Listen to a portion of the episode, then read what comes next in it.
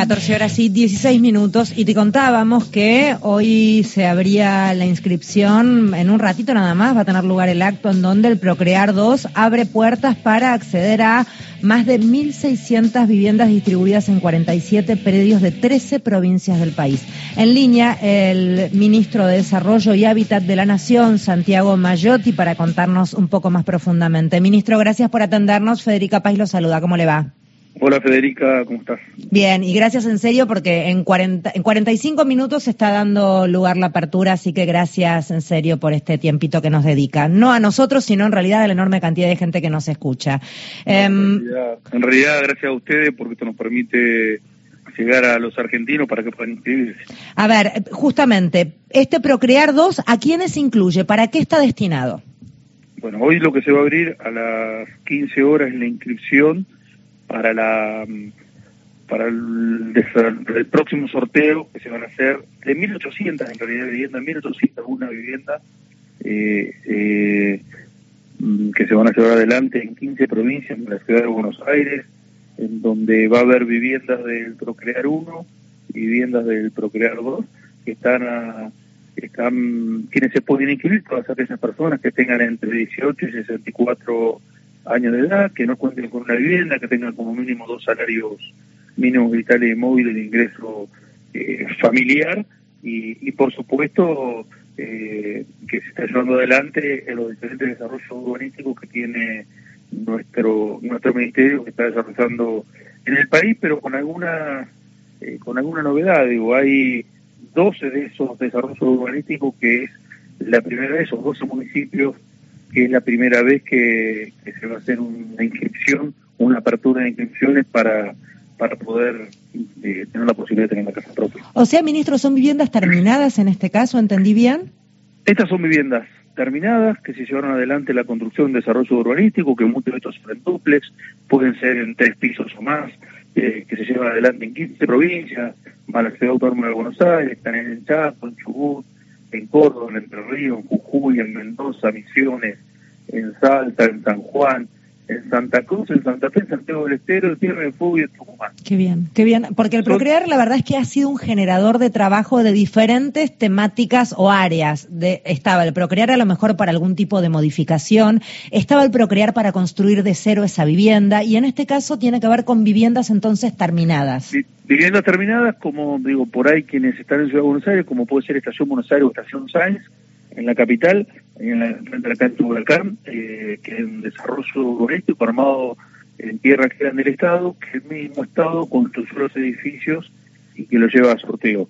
Esta, esta lo que tiene como, como nuevo que 12 de esos 46 desarrollos urbanísticos que se abren en inscripción es por primera vez que tienen un procrear en diferentes municipios de, de, las diferentes provincias.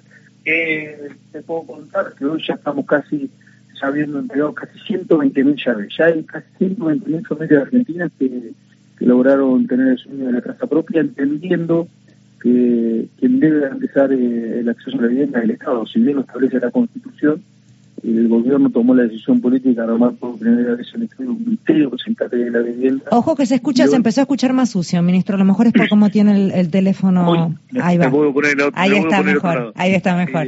y hoy eh, tenemos el orgullo de decir que estamos casi eh, muy pronto a entregar ya de 120.000 y tenemos 120.000 viviendas más que están en construcción en toda la en toda la Argentina.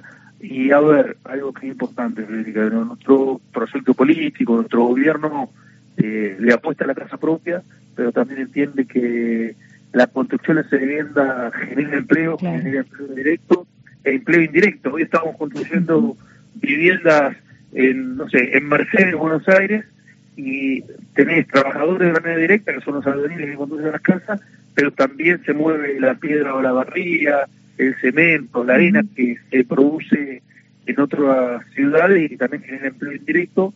Y lo tercero, que nos parece que es muy importante, es el círculo de virtuoso que genera la construcción de vivienda. ¿Qué tal, ministro Mario Giorgi? Soy, ¿cómo va?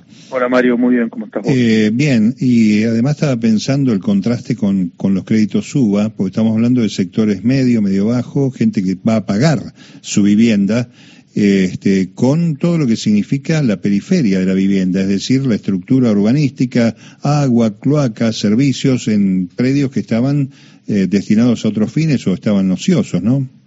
Eran predios del, del, Estado Nacional en muchos casos, a veces predios de las provincias y o de los municipios, que en realidad lo que hace el Estado Nacional es dividirlos en lotes, ponerle los servicios, conectar los servicios a cada uno de esos lotes y llevar adelante la construcción de la vivienda como uno de los programas. Después también tuvimos créditos de construcción de vivienda, pero vos decías algo muy importante, Mario. cuando nosotros ingresamos al gobierno, muchos de los planes del Estado estaban atados a la fórmula UBA, que sabemos que le complicó la vida a quienes sacaron ese préstamo. Nosotros en nuestro ministerio pasamos casi 7.000 créditos que teníamos con fórmula UBA, los pasamos a, la fórmula casa propia, que la gran diferencia es que eh, todos los créditos o el pago de las cuotas de las casas o departamentos que sorteamos desde el ministerio, eh, la variable de ajuste va a ser el salario. ¿Qué significa? Que tu primer cuota va a ser el 25% de tu salario y a lo largo de todo el periodo que dure el crédito siempre va a rondar ese 25% de tu ingreso, lo cual hace que, que durante esa vida útil del crédito no cambies tu calidad de vida. Digo, que no tengas que cambiar, comprarle zapatilla a tus hijos o pagar la cuota de tu casa. O sea, si no hay aumento, si no hay aumento en mi salario, esa cuota no va a aumentar. Si hay aumento en mi salario, esa cuota va a aumentar. ¿Sería ese el criterio, ministro? Bien. Exactamente, se toma en cuenta el índice de variación salarial que tiene en cuenta todos los salarios, eh, todos los ingresos, no se toma el 100%, se pone el punto 9. Dejamos ese 10% de diferencia porque hay, hay algunos salarios que crecen más que otros y hay algunos que pueden llegar a crecer por debajo de ese índice. ¿Y, y en cuanto, cómo se calcula la cantidad de cuotas? Supongo que es personal. La cantidad de cuotas es de acuerdo al ingreso. Claro. Digo, primero lo que haces, vos podés calificar para un crédito de tu vivienda, sí. Bueno, a partir de tu ingreso, la primera cuota es el 25% de tu ingreso declarado. y a partir de ahí se te calcula tu primer cuota. Mm. Digo, quien gane, para hacerlo más, más práctico, quien gane dos salarios mínimos o tres salarios mínimos tenemos tiene una cuota, quien gane seis salarios mínimos, quien gane el doble, el crédito va a ser la mitad del tiempo. Bien, está clarísimo. Y sin querer ser un poco lisonjero, Federica, acá hay una este, sensibilidad especial porque este ministerio fue conducido por dos intendentes que son los que tienen este, ese acercamiento, mm. la primera queja, ¿no? Sobre mm. todo este, mm. anteriormente de Ferrarese, intendente de Avellaneda, y Santiago, que fue intendente de Navarro, no cita con uso de licencia, ministro, pero la historia es esa, ¿no? La historia es esa, ver los vecinos que están reclamando respuestas en materia de vivienda y no tenían cómo, ¿no? Y la ausencia de crédito, que es histórico, es uno de los problemas históricos de nuestro país también. Sí, por supuesto, y, y, lo que hablábamos con Jorge en su momento era cómo, cómo la vivienda tiene que ser una solución al problema de la familia. Digo, ¿por qué? Porque uno conversa con conocidos que han sacado crédito UBA y en realidad fue la ilusión de tener la casa propia, pero que después les terminó transformándose en un problema. Digo, le cambió la calidad de vida, esto que yo te decía.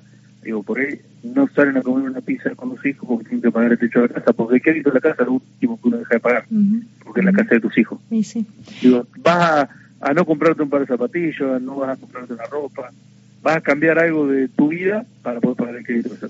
Eh, estamos hablando con el ministro de Desarrollo y Hábitat de la Nación, Santiago Maggiotti, ya minutitos nada más de abrir las puertas para que se pueda inscribir todo el que califique en el sorteo. Reiteremos que es un sorteo, ministro, ¿verdad? Primero hay que calificar y después, entre los que califiquen, hay un sorteo. Sí. Se inscriben, después se, se, se hace el análisis de cada uno de los inscriptos, se pasa se, se chequea con el SINTI para ver si no tenemos alguna propiedad o algún terreno y después recién entras en el, en el sorteo de, de, la vivienda. Eh, ¿Dónde puede la gente eh, empezar a inscribirse? ¿Dónde es? En la página, en la página del ministerio, en Argentina, eh, GOBAR barra Ministerio de Hábitat o Casa Propia, ahí se puede inscribir, en la página de, de nuestro ministerio. Eh, ministro, muchísimas gracias por hablar con nosotros. No, gracias a ustedes a disposición. Gracias.